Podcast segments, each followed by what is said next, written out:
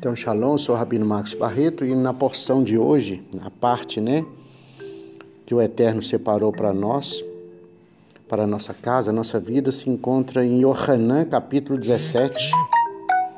Yohanan, capítulo 17. Que é João, capítulo 17. Yohanan, capítulo 17, fala assim, ó. Depois de Yeshua ter falado estas coisas, olhou para o céu e disse: Pai, chegou a hora. Glorifica teu filho, para que teu filho te glorifique. Verso 2: Como lhe deste autoridade sobre todos os homens, para conceder vida eterna a todos os que lhe deste. Verso 3: E a vida eterna é esta que te conheçam, o único Deus verdadeiro, e a quem enviaste, Yeshua, o Messias. Bom, esse texto do capítulo 17 de Yohanan, ele é um, uma riqueza extraordinária. Mas podemos destacar algumas partes, podemos destacar algumas palavras e ensinamentos e vamos ficar até o verso 3 somente. Primeira coisa que diz o texto diz que Yeshua havia falado estas coisas. Que coisas? O que ele estava falando aos seus discípulos, os seus ensinamentos, as suas palavras. E eu quero chamar a sua atenção porque hoje é um dia de Shabat e o Shabat ele entra na palavra edut, porque a Torá ela é classificada, ela é dividida em três partes mitzvot, que são os edut, que são os testemunhos. A, a Torá é dividida também em mishpatim, que são os, os, os mandamentos, as leis civis, e os rukins, que são os decretos. Os decretos que Deus estabeleceu para os homens. Que é aquilo que o homem não entende com a sua mente natural, ele acessa a sua parte espiritual para buscar entendimento. Isso são os ruquins, tá? E os edut, que são os testemunhos, são as festas, são os shabbats.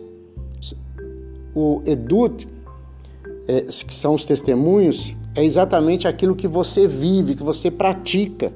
E as pessoas veem você praticando, elas enxergam em você uma prática diferente da prática que elas têm. E então elas te perguntam: por que, que você faz isso? Por que, que você não faz igual a todos? Por que, que você é diferente? Ou por que, que você faz diferente? Então, isso é um testemunho para que você dê uma palavra de orientação bíblica, uma palavra de orientação escriturária. Então, isso na Bíblia é chamado de edut. Isso está na Torá. Então, a Torá é dividida em mispatim, edut e ruquim são os mandamentos, são os princípios, são as leis estabelecidas pelo Senhor. Então, existem leis que alcançam é, os civis, eles, a lei vai alcançar os civis, que são as leis civis, né? São as leis que vão é, estarão trabalhando a questão civil, a questão moral, a questão ética, a questão de comportamento, a questão de entendimento. Então essas leis civis, elas são chamadas de mispatim. Mas aqui Yeshua, ele, ele, ele, ele dá uma, uma sequência de conhecimento aos seus discípulos no capítulo 16, e ele fala que quem ama o Senhor cumpre os mandamentos. Quem ama o Senhor pratica as mispatim. Quem ama o Senhor vive conforme as leis civis. Mas aí agora ele vai entrar no capítulo 17 e ele vai entrar numa nova lei, no novo entendimento ou nos novos princípios, que são chamados de edut. Edut são princípios.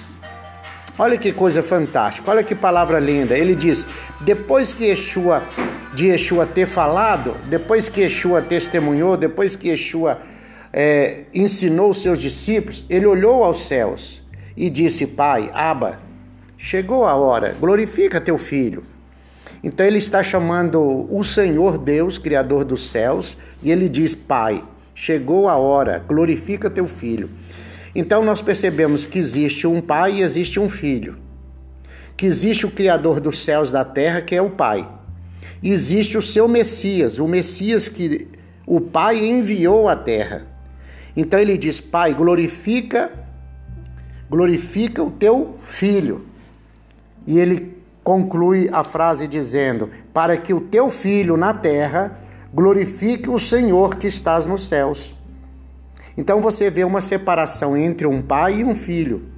Você vê o pai, que é o Criador, e o filho, que é filho. Então o verso 2 continua dizendo: Como lhe deste autoridade? Agora, quando eu olho o primeiro verso, eu me pergunto: por que que Yeshua faz exatamente essa oração? Pai, glorifica o teu filho. Chegou a hora, glorifica o teu filho e para que o teu filho glorifique a ti. Porque, na verdade, Yeshua está usando uma metodologia judaica que é de dar testemunho, que é chamada a palavra edut em hebraico. Ele está dando testemunho que existe um Deus nos céus e que ele, o filho, está na terra. Então ele está fazendo, ele está fazendo separação entre pai e filho. Não são, não é a mesma pessoa. O pai é um, o filho é outro. Não é a mesma pessoa. Então você percebe que ele está dando um testemunho, sem falar que é testemunho? Quando a gente lê e tem esse entendimento, essa compreensão, quando nós temos alguém para nos explicar, né, para explicar para nós, né, explicar para trazer esse conhecimento, esse entendimento, né, você começa a enxergar o texto diferente. E o verso 2 diz: Como lhe deste autoridade? Ora, então peraí. Esse pai deu autoridade para quem? Para o filho. E aí, qual a autoridade que foi dada ao Messias, ao Mashiach? O texto diz: Como lhe deste autoridade sobre todos os homens. Então, Yeshua tem autoridade sobre todos os homens. Por que ele tem autoridade? Porque ele manda nas pessoas? Não. Porque aquele que quer chegar-se a Deus precisa chegar a Yeshua. E o texto diz: sobre todos os homens para conceder vida eterna. Ou seja, a vida eterna está em Yeshua. O poder de conceder, o poder de dar, o poder de doar a vida eterna. Eu vim para que tenham vida. Que vida? Vida eterna. E aí o texto diz: A todos os que o Senhor me deste, a todos que o Senhor me deu. E aí o verso continua dizendo, verso 3: e a vida eterna é esta. então ele diz qual é a vida eterna. E o texto diz: que te conheçam. Então a vida eterna é que te conheçam. Conheçam a quem? O Pai. Conheçam Deus Criador. A vida eterna é essa, que te conheçam. Aí o texto continua: o único verdadeiro Deus, ou o único Deus verdadeiro. O único Deus verdadeiro ou o único verdadeiro Deus. Então existe um Deus que é o único. Por isso que nós fazemos numa das nossas orações, a gente diz Shema Israel, Adonai Eloheinu, Adonai Echad, único Deus. Ele é único, não existe outro além dele. Por isso que o livro de Shemot, capítulo 20, verso 3, que é Êxodo, diz: Não terás outros deuses diante de mim. Diante de mim, mim. Mim quer dizer que é um só. Não terás outros deuses, não terá. Não existe. Então ele, a vida eterna é esta. Então aquele que deseja receber vida eterna, ele precisa entender essa mensagem, que conheçam a Deus, o criador, como o único Deus verdadeiro único. E a quem enviaste o seu Messias, o seu Salvador, ou Salvador da humanidade? A quem enviaste? Yeshua, o Messias. Então, para que recebam vida eterna, precisam de o ser humano, a pessoa precisa acreditar que Deus é único, que não existe outro, e que ele enviou o seu filho, o Messias, o Machia, ungido de Deus. Lembra do verso 2? Como lhe deste autoridade sobre os homens. Qual é a autoridade que Deus deu ao seu filho sobre todos os homens? Porque todos os homens são pecadores. E Yeshua não cometeu falha, não errou, não pecou. Por isso ele tem essa autoridade. Ela foi dada pelo Pai. Essa autoridade foi dada para que ele não cometesse erros, para que ele não falhasse, para que ele não pecasse. E ele assim fez e assim procedeu. Então ele recebeu autoridade, uma força extraordinária, uma capacidade. Então ele é um ungido de Deus. Então a vida eterna é esta. Verso 3 do capítulo 17 de Yohanan. A vida eterna é esta: que te conheçam a ti, ó Deus, Criador dos céus e da terra, como o único Deus verdadeiro, e a quem o Senhor enviou, o Messias, o Mashiach, que quer dizer enviado, e Yeshua. Então, Yeshua como Messias, e o Pai, que ele seja conhecido daquele que deseja receber vida eterna. Então, a vida eterna, ela é concedida pelo Eterno quando a pessoa se interessa em conhecer o caráter desse Deus, deseja conhecer os princípios desse Deus, deseja conhecer o Deus verdadeiro e a quem esse Deus enviou, que é o seu filho Yeshua. Então a mensagem é esta, a palavra é esta, que a sua casa, que a sua vida, que a sua família conheçam esse Deus e mais do que isso, em conhecer a Deus, que reconheçam que Yeshua é o enviado, é o Messias. Quando eu falo Yeshua, porque os irmãos entendem que Yeshua é o nome em hebraico de Jesus. E na Bíblia original não tem nome Jesus, tem Yeshua. Haja visto que não há letra J em hebraico. Então, reconhecer Yeshua como enviado e conhecer a Deus. Por isso o profeta disse assim: conheçamos e prossigamos em conhecer a Deus. É fantástico, é fantástico, porque Deus você reconhece e você crê que Yeshua é o Messias.